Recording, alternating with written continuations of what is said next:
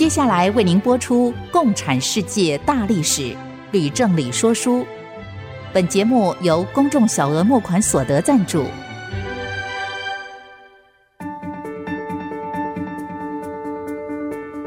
共产主义的兴衰影响近两百年来的全球局势。认识共产主义，才能掌握二十一世纪的国际发展。全球视角，大历史观点。欢迎收听《共产世界大历史》，吕正理说书。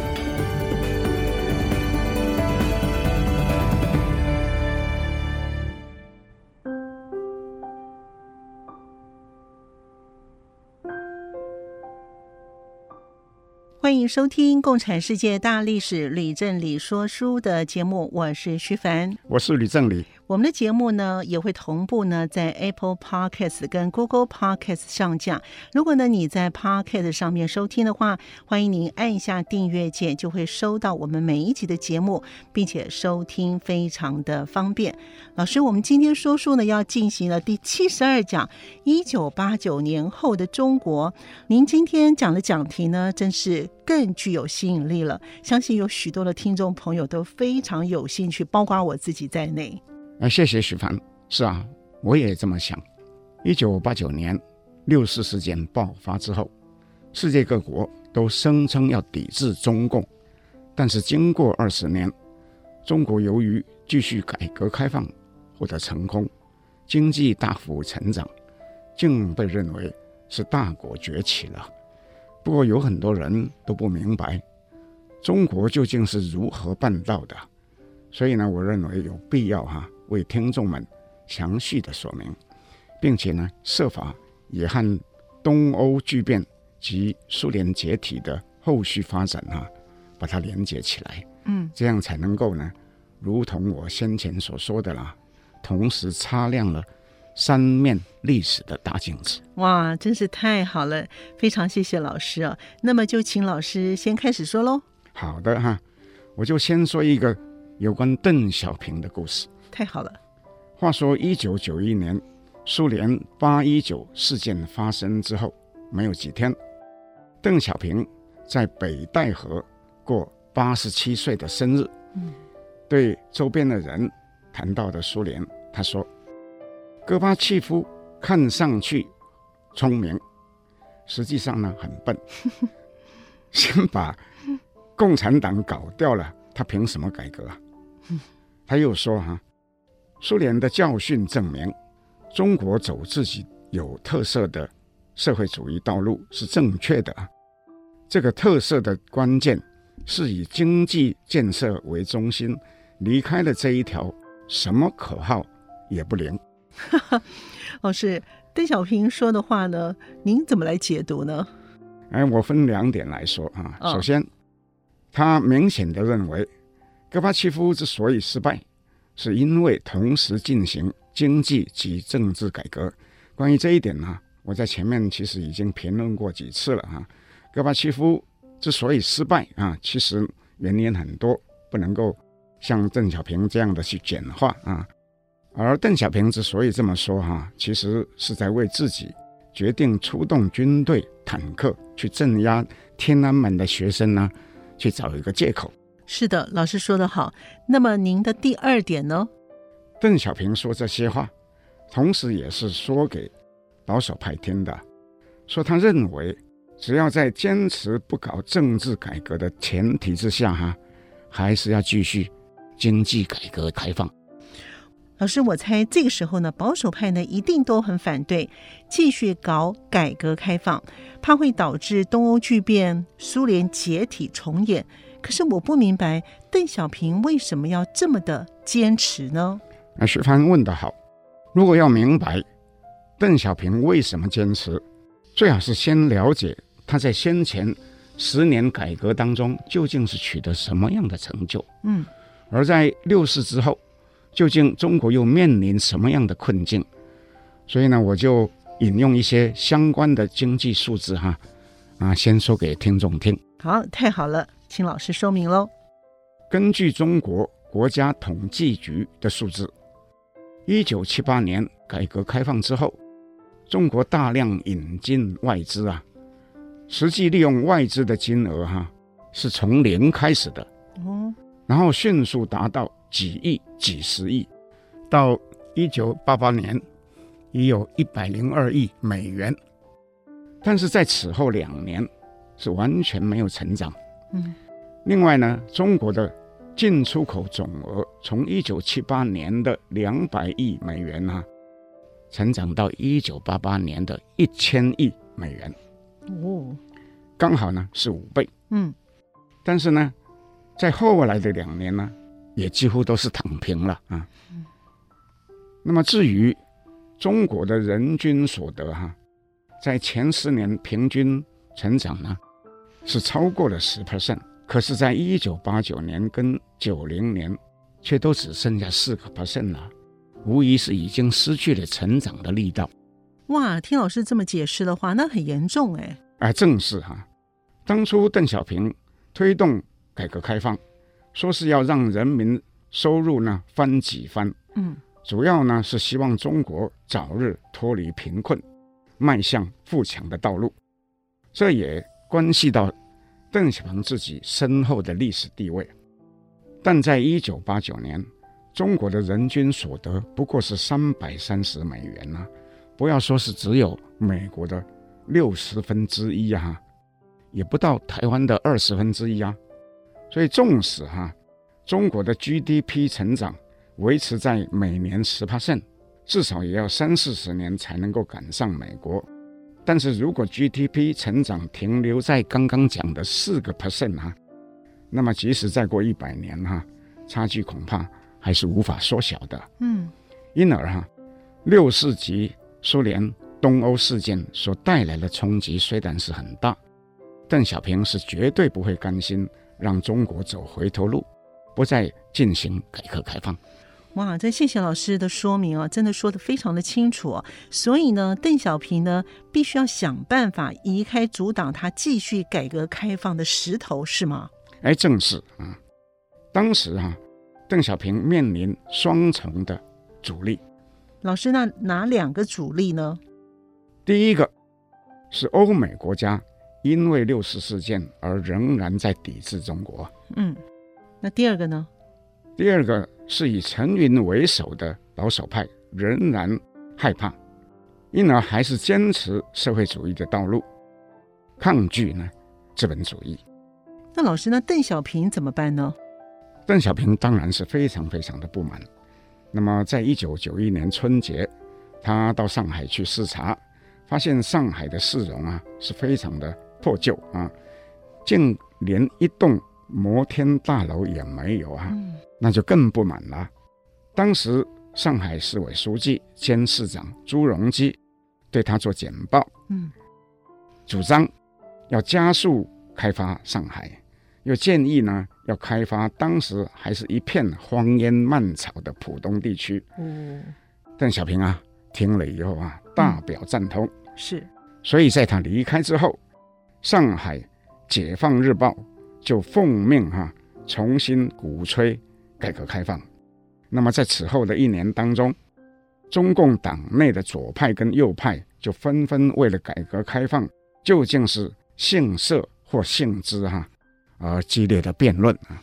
老师，我有问题，我听不懂，什么叫做姓社或是姓资呢？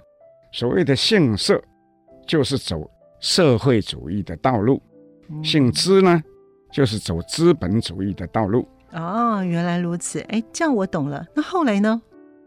一九九二年春节，邓小平又决定到深圳去视察，这是他第二次呢到深圳。他目睹当年的一个小渔村，如今已经是一片高楼大厦。哇！又参观了数家高科技的工厂，不禁呢欣喜万分呐、啊。一路上呢就说了很多话，比如说呢。嗯谁坚持改革开放，谁就上台；谁不搞改革开放，谁就下台。又说，特区姓社不姓资的，嗯，还说呢，要警惕右，但是主要呢是防左。那他又暗暗哈去讽刺陈云，说呢，有的人呢，中国搞特区这么大的事，自己从来就不来看一看，站在老远的处哈、指手画脚。这时候啊，香港跟国外的媒体都大幅报道邓小平南巡之旅啊。那江泽民也下令中共中央发出文件哈、传达他的南巡讲话。所以到了五月初，那陈云呢，只得表态啊，突然就出现在上海的电视荧幕上面啊，说什么呢？说他非常赞成啊，开发浦东。这可是呢。峰回路转啊，真是不容易！尤其啊，邓小平啊，这个时候已经是八十八岁了，还拼着老命的到深圳南巡，哎，他的毅力真是惊人呢！哎，是啊，是啊。那中共呢，接着就在十月召开十四大，确立邓小平所提以建立社会主义市场经济体制为目标。那朱镕基这时候呢，获得了提拔。升任为七名政治局常委之一啊，朱镕基被邓小平认为是一个懂经济、有大局观、那行事大胆又细腻、又廉政不阿啊，是国之重臣呐、啊。嗯，那实际上呢，朱镕基在一年半以前就已经被调到北京去担任了国务院副总理，主管财经的事务。老师，那朱镕基在一年半之内有做出什么样的成绩吗？当时全国各地的企业哈、啊，由于相互的拖欠，形成所谓的三角债啊，总共达到了三千亿人民币啊！哇，那严重的影响了市场资金的运转。嗯，但是朱镕基到任以后，只花了一年，就清理了其中大部分的债务。由此呢，就树立他的权威啊！哇，这个三角债的故事啊，我也听过哎。朱镕基哎，真的是非常非常的厉害哎。另外，在十四大也有一件大事呢，我必须要提啊。西藏自治区党委书记胡锦涛也被拔擢为政治局常委兼中央书记处的书记，又被邓小平呢指定为江泽民之后。中共的接班人呐、啊，这种隔代哈、啊、指定接班人的安排哈、啊，真的是空前绝后啊。嗯，江泽民却没有办法不接受，那日后呢，也不可能去改变了啊。哦，好，说到这边好精彩哦，我们先休息一会儿呢，马上回来。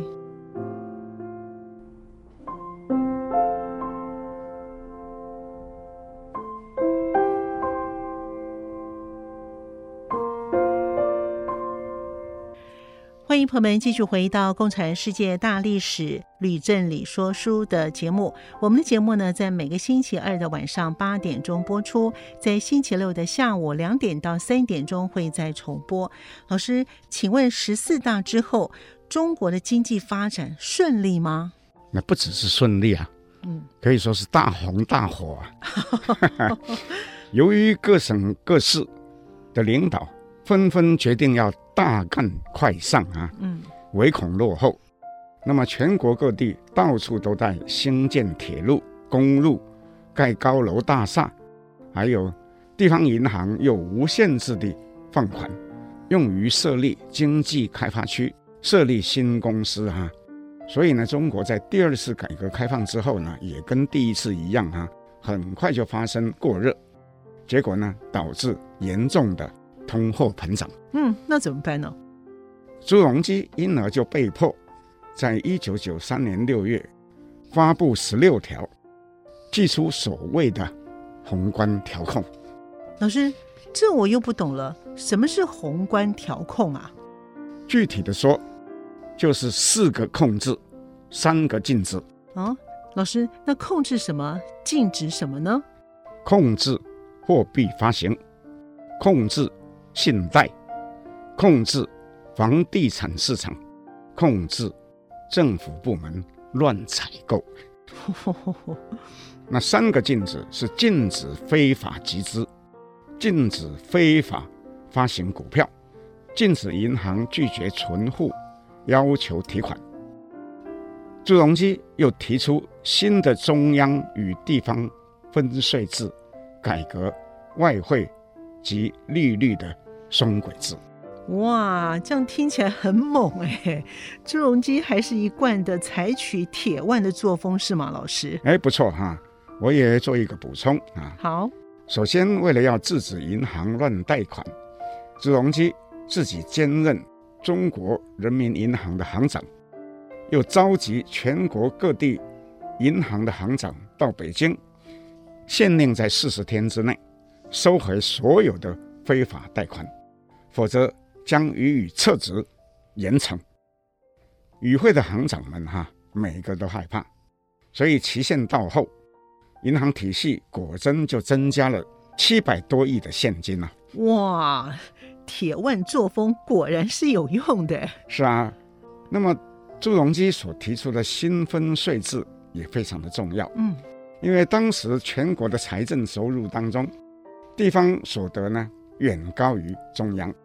以一九九二年为例啊，全国财政收入呢大约是三千五百亿元，中央呢只拿到一千亿，占不到三十 percent，地方分到呢两千五百亿，高出了七十个 percent。所以呢，朱镕基在取得党政高层的支持之下呢，就拍板决定，从一九九四年起，中央分配所得的。增加到了五十五 percent，哇！地方呢只剩下四十五 percent，从此呢地方几乎呢都是收支没有办法相抵，每年都要向中央伸手哈、啊，请求补助哈。哇！朱镕基的决定真是太重要了，因为呢中央政府如果一直向地方要钱的话，腰杆就挺不起来了。哎，现在呢反过来呢变成了地方政府要低头了，是吗，老师？哎，是啊，是啊。朱镕基取消汇率双轨制呢，那更是一件大事啊。嗯，我想听众呢或许还记得，邓小平在一九八八年曾经企图要取消双轨制，结果引起全国的抢购抢兑的风波哈，就被迫哈收回成命。嗯，那这一次由朱镕基出手，那结果如何呢？老师，美元在一九九三年兑换人民币。的官方汇率啊，大约是一比五点七哦。兑换发给外国人的外汇券呢，却是一比八。那么黑市价格呢，甚至是高于一比十啊！哇，其中的汇差，因而就给了关岛很大很大的获利空间，不是吗？是。所以呢，一九九四年元旦，朱镕基就宣布要并轨。一锤定音呐、把人民币的官方汇率呢贬为一比八点七。那么并轨之后，虽然是断了很多人的财路，企业呢从此就有了更公平的竞争的环境。那么人民币贬值之后，也对出口有利啊。在后来呢很多年当中，人民币始终是定住美元哈、啊，维持在一比八点三左右。老师。这么说来呢，朱镕基对中国的经济发展的贡献呢，哎，真是大得不得了哎。许凡说对了哈，朱镕基在一九九八年升任为国务院总理。如果我们用简单的经济数字来衡量他在先前担任七年副总理期间的成绩哈，大致可以分三项来说。好，首先中国的 GDP。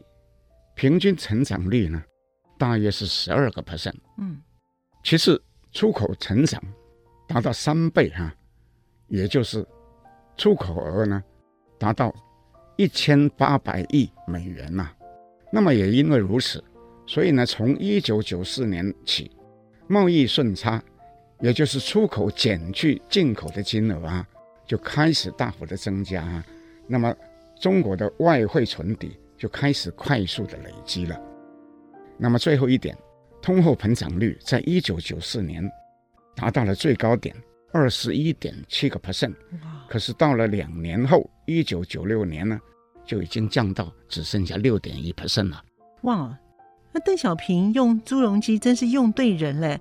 不过，请问老师，朱镕基他还有什么样重要的问题必须要解决吗？朱镕基当时呢，也面临一个非常严重的国有企业存废的问题啊。嗯，那么如我们前面所说的哈，改革开放之后，国企呢渐渐就不敌乡镇企业，是大多濒临破产的边缘。国家为了要保护国企，只得千方百计的限缩乡镇企业，但这终究呢不是长远之计哈。嗯，朱镕基因而在一九九二年选定在山东省菏泽市辖下有一个叫做诸城市啊，从事一项实验。嗯，他就授意地方政府处理掉一些亏损严重的中小国企。诸城市的市长叫做陈光，把所属的两百七十几家。国企或是集体企业哈、啊、都卖掉，大部分呢是卖给企业的员工，那因而呢就被昵称哈、啊、叫做陈卖光。哇，被叫做陈麦光，老师您说这个故事真是太有趣了。一九九六年，朱镕基又总结诸城经验，决定此后的政策是抓大放小，也就是重点扶持。大型国企放弃中小型的企业，全国三十几万家中小型国企，于是大多呢就由员工接手，或是被乡镇企业、私营企业收购。那中国后来出现了一些赫赫有名的企业家，比如说万科集团的王石，联想集团的柳传志，嗯，海尔集团的张瑞敏，都是呢。其中的代表人物。不过后来呢，也有部分的官员哈、啊、跟学者严厉的批评，说有一部分的国企在国退民进的过程当中呢被贱卖了。嗯，老师，您在叙述前苏联加盟国，例如像是俄罗斯跟乌克兰的转型的时候，也有说过很多的国企在私有化的过程当中也遭到了贱卖。哎，徐凡说的不错哈、啊。不过呢，话说回来哈，那些收购国企的冒险家哈，其实也有很多是失败的。哦，是吗？竟然也有失败的啊？那是当然的。那些顶下国企的人，除了要冒一般的商业风险之外呢，嗯，还有一项更大的风险呢。什么样的风险？就是说，中国对于国企的股权交割哈，始终是没有清晰的规范。因而，当那些创业家带领团队披荆斩棘、开疆辟土，成功的发展企业，而希望能够得到合理的持股权的时候，嗯，就遭到持有控股权的地方政府打压，或是吞食哈。最后呢，往往境况悲惨呐。有人呢是被迫辞职，有人是被判罪坐牢，也有人呢是逃到国外去啊。哈？这么惨啊！那能不能请老师举几个例子呢？哎，我就说两个著名的例子。好，一个是创办名列全国第一的电冰箱厂科隆集团的潘宁，嗯，他被迫退休；另一个是创办华晨汽车集团的杨荣，被迫逃到美国去啊。总之呢，很不幸的是，创业家如果把企业做得越大，赚越多钱，通常省市地方政府呢越是不肯放手，那创业家的下场呢就可能就越惨了。哇，这样听起来真是蛮悲惨的。不过老师，您刚才所提到的大多好像是和民生工业有关的这种企业。那徐凡观察的不错啊。嗯，中共其实很早就选择由乡镇企业、私人企业发展。一般的民生工业，但是坚持国家垄断石油、煤炭、电力、钢铁、汽车、电信、银行、保险、军事及尖端的科技产业。那么这个政策对后来中国产业的发展产生深远的影响，同时呢，也引起许多西方国家的不满，批评中国是以国家的力量呢支持国企啊。对外资企业呢，进行不公平的竞争。嗯，好，接下来还有一些什么样的内容呢？我们先休息一会儿，马上回来。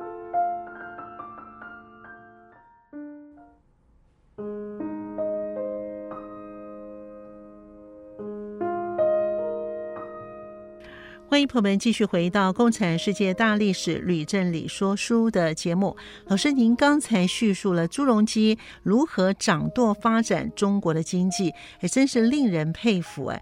不过呢，我有一个问题，在这段期间呢，是不是有外国人的帮助呢？徐帆，我很高兴你问这个问题。嗯，我必须指出，中国在九零年代第二次改革开放之所以能够获得成功，除了邓小平的坚持。朱镕基的领导以及人民的共同努力之外啊，嗯，另外有一个至关重要的因素哈，嗯，是什么样的因素？就是顺利的哈引进了外资哦。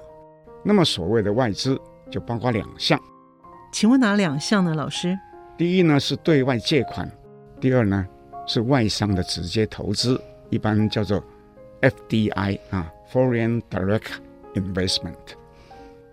那么我先说对外借款。好，所谓的对外借款呢、啊，来源是外国的政府，或是世界银行，或是国际货币基金，叫做 IMF。讲到这里呢，我就要稍微呢回溯一下历史。话说，从一九五零年起，全世界比较富有的国家成立了一个组织，叫做经济合作与发展组织。简称叫做 OECD 哦，就开始对比较穷困的开发中国家呢提供经济援助哈。那么他们把这个呢叫做 ODA，Official Development Assistance。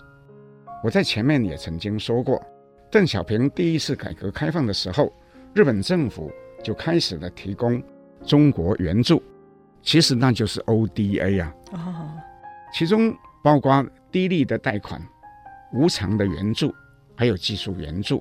那么，根据日本政府统计，在一九八零年到一九八九年的十年当中，其中最最重要的贷款呢，实际的金额呢，达到了八千七百亿日元。是的，老师，您在第五十七讲的时候呢，曾经说过这件事情，所以呢，我的印象非常深刻。因为呢，我从来不知道呢有这样的事情，但是在八九年之后呢，一九八九年六四事件之后，欧美国家都声称要抵制中国，但是日本政府仍然是继续对中国提供低利的贷款呢，它的数字哈是不减反增啊。哦。根据统计，哈，从一九九零年到二零零七年，又提供了两兆四千五百亿日元。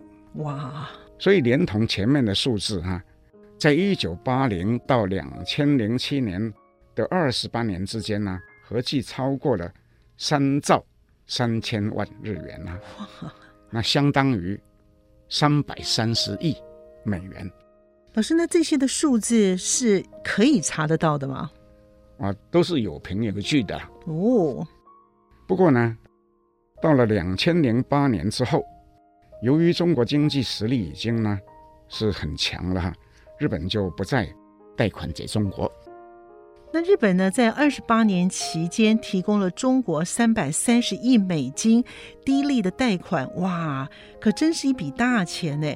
我记得老师也说过，美国在一九六零到七零年代也有提供援助给台湾，不过是每一年一亿美元，总共也不超过十五亿美元，我们都已经很感恩了呀。是啊，徐凡说的真好，我又要再补充一下。好。根据统计，哈，在这二十八年当中，日本所提供的贷款超过了中国对外贷款的六成以上。哇！所以日本政府呢，对于中国改革开放的帮助真是非常的大哎。是啊，说到这里哈，我不妨再拿戈巴契夫的改革开放和邓小平的改革开放啊来做比较。好，我直接的说，戈巴契夫改革开放之所以失败哈。它的原因之一呢，也是呢，不能够及早获得外国的贷款。那么，由于车诺比核灾、亚美尼亚大地震，还有少数民族的动乱、大罢工，还有苏联僵硬的计划经济体制等等的问题哈，苏联政府的赤字不断的扩大，就不得不用乱印钞票的办法呢来解决。嗯，那么根据我最近读到的一篇发表在美国具有悠久历史的外交事务杂志上面的文章，苏联在一九八八、八九、九零三年之间呢，分别呢印了五十九亿、一百一十七亿，还有一百八十三亿卢布啊，嗯，就每年大幅的增加印钞票，就这更加呢使得卢布哈、啊、大幅的贬值，那物价呢跟着飞涨。乱印钞票当然只会让经济更恶化喽。是啊，戈巴契夫因而不得不要向欧美七个大国，也就是 G 七哈啊去求助。嗯，同时也获得美国的总统布希、英国的首相梅杰，还有西德总理科尔表示支持，同意贷款。那么当时英国的首相梅杰是代表 G 七来跟。戈巴契夫呢，商讨具体的内容。那原本已经同意，在一九九一年先提供三十六亿美金，后续呢将追加到一百亿美元。可惜的是，苏联还没有拿到这些贷款呢，就已经解体了。哇，听老师您这么一说呢，戈巴契夫啊就更可惜了。事实上，听众们不妨想一想，假如。戈巴契夫不是在改革开放后期才想要向欧美国家取得贷款，而是在一开始改革开放就能够像邓小平那样获得外国提供的贷款，那么他的改革开放是不是更有可能成功呢？诶，老师说的真对耶！戈巴契夫如果早早就能够获得外国政府提供的贷款以及技术援助的话，诶，那该有多好！苏联或许就不会解体了耶。不过，老师，您刚才说中国的第二次改革开放不但呢受益于呢外国的提供贷款，也获得了外商直接投资。那请问，投资中国的外资是从哪里来的呢？谢谢徐凡回来问这个重要的问题。我相信听众们也还记得，邓小平第一次改革开放试办四个经济特区的时候。率先投资的呢，大多是港商，还有少部分啊，违反台湾政府禁令，透过香港跟其他管道冒险到大陆投资的台商。哎，是的，这件事情我也记得。邓小平发动第二次改革开放的时候，由于六四事件，欧美跟日本的厂商大多呢还是不到中国投资。所以九零年代初期的外资仍然和八零年代一样，主要是呢港商跟台商。嗯，那么初期呢还是以港商为主，到了后期呢，台商已经后来居上啊，成为中国最大的外资来源。哎，那是为什么呢，老师？这和一九八七年底蒋经国在过世之前宣布开放台湾人到大陆探亲有绝对的关系哦。那么，因为在这之后，台商就跟着去大陆探亲的人潮哈、啊，一起到大陆投资，并且呢是越投越多，越投越大。后来继任了总统李登辉，虽然想办法要阻止台商西进过热，却已经没办法阻拦了。是啊，在九零年代，台商西进确实非常的热。我知道老师呢，您自己本身也亲历其境，是不是也可以请老师分享一些呢？好的，我就简单的说一说啊。好，我年轻的时候曾经在一家规模相当大的化学行业啊跨国企业的台湾分公司工作，我们公司的客户至少上千家哈，哇，遍布呢各种不同的行业。我记得很清楚，从一九八八年起，就有很多客户公开的在讨论如何西进啊。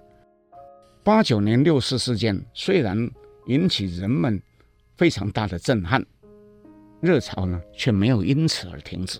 哎，那又是为什么呢？原因是哈，当时台湾和香港一样，是亚洲四小龙之一。嗯，但是在多年的成功发展经济之后呢，无论是土地、人工及环保问题呢，都成为发展的瓶颈。中国大陆改革开放之后，制定优惠的招商政策，提供特惠工业区的土地以及廉价的人工，那正是台商发展所需要的，可以用来扩大规模。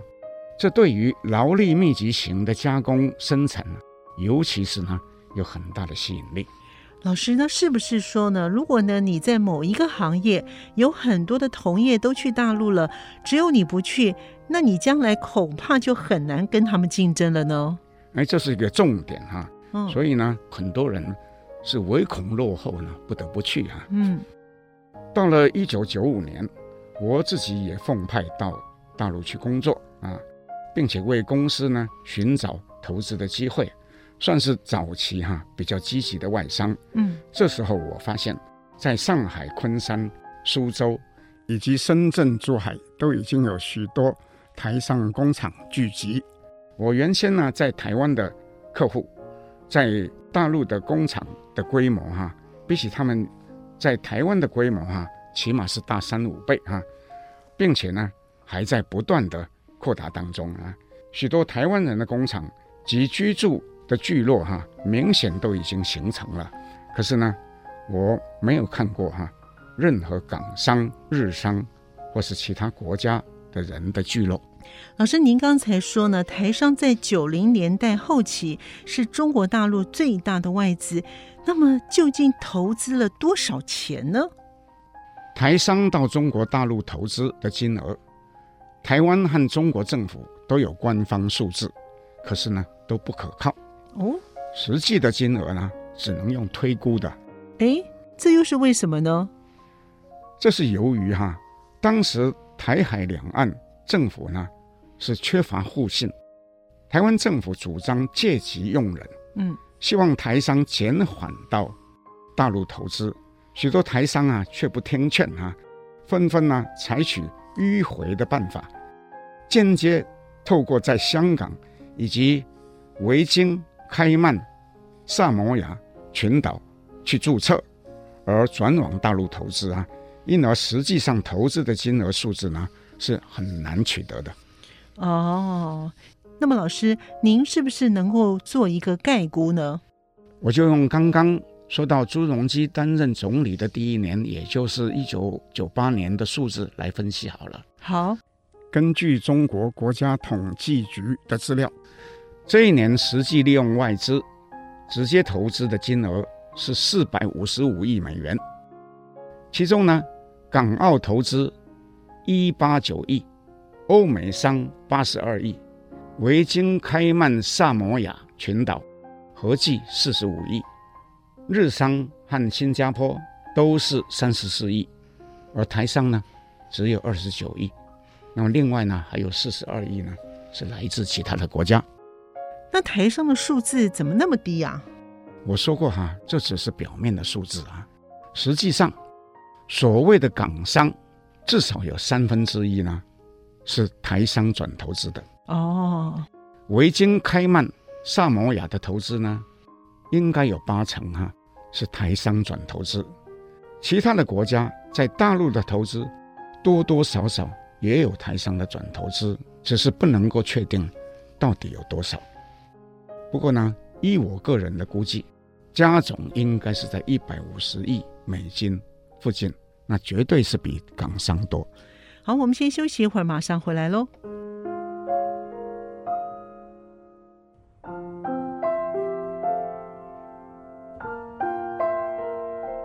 您现在所收听的节目是 IC 之音的《共产世界大历史吕正理说书》的节目。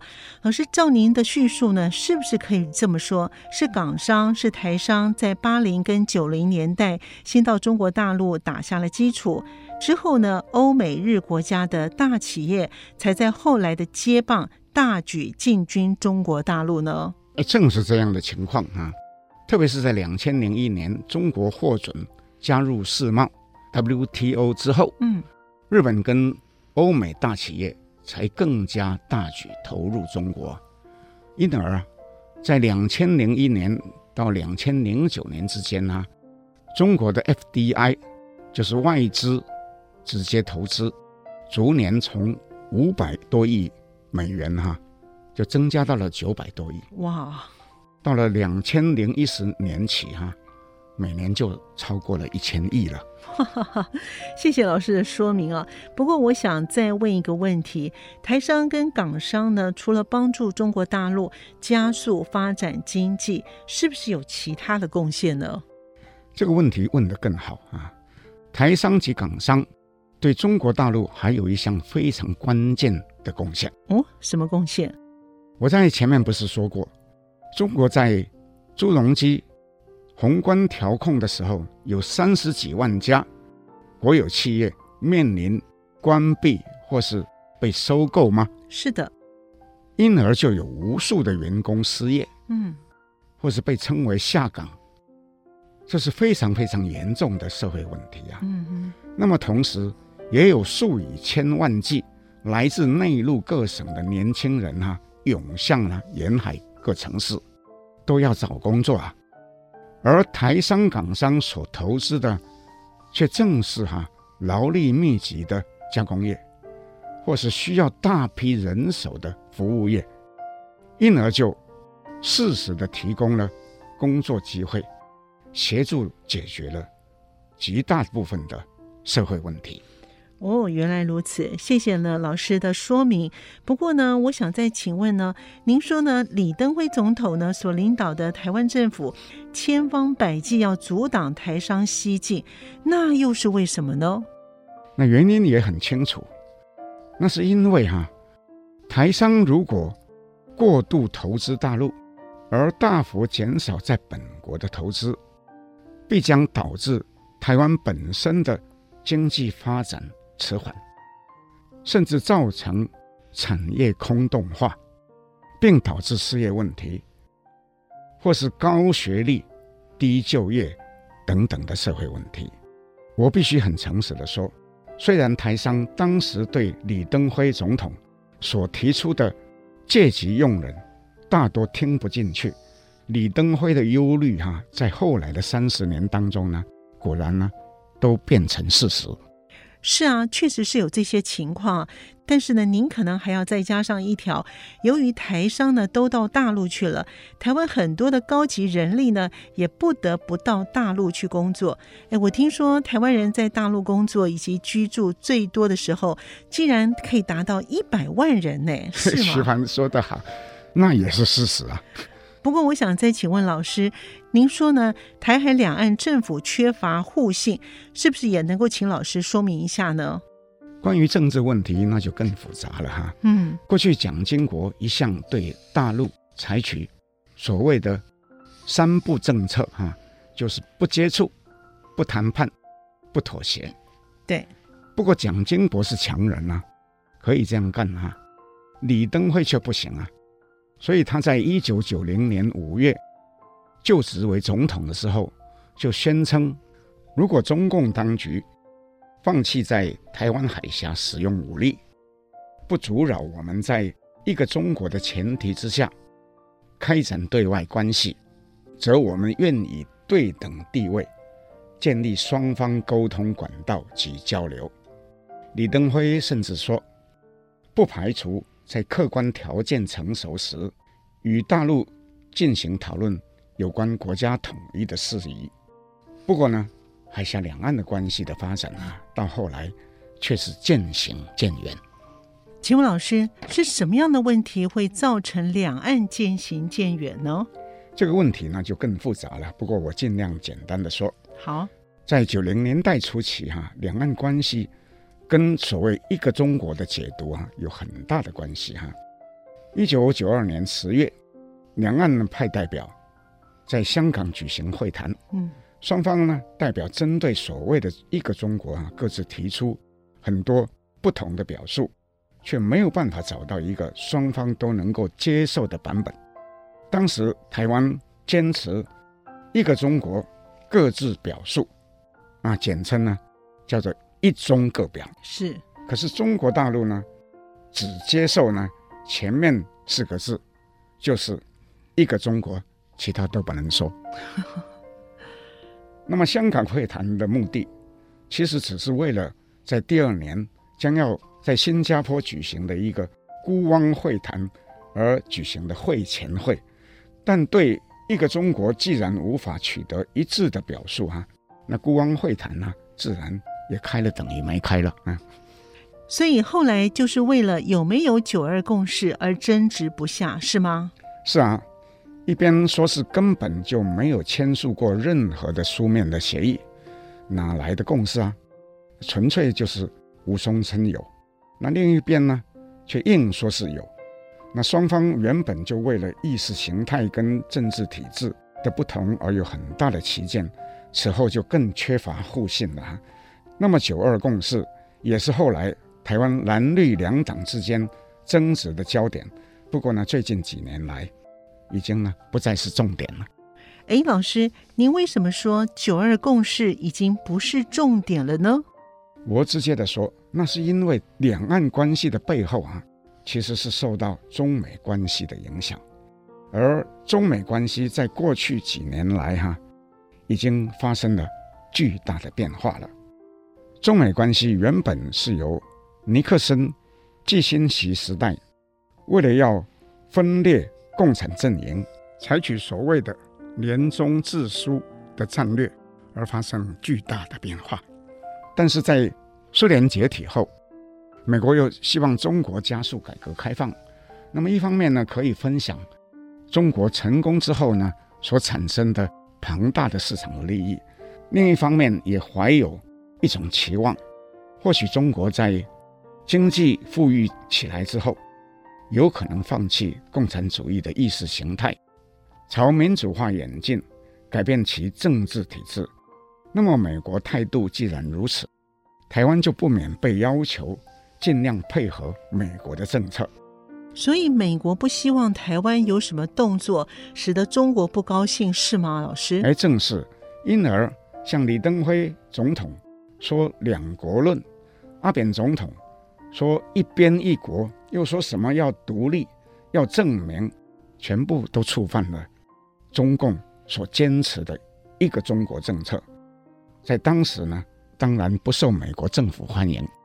那么，老师，台湾的蓝营比较亲中，不是正好能够配合美国的政策吗？问题是，台湾对美国来说是一张很重要的牌呀，美国当然不希望丢掉这个牌啊，嗯、就是说不希望台湾被并入中国。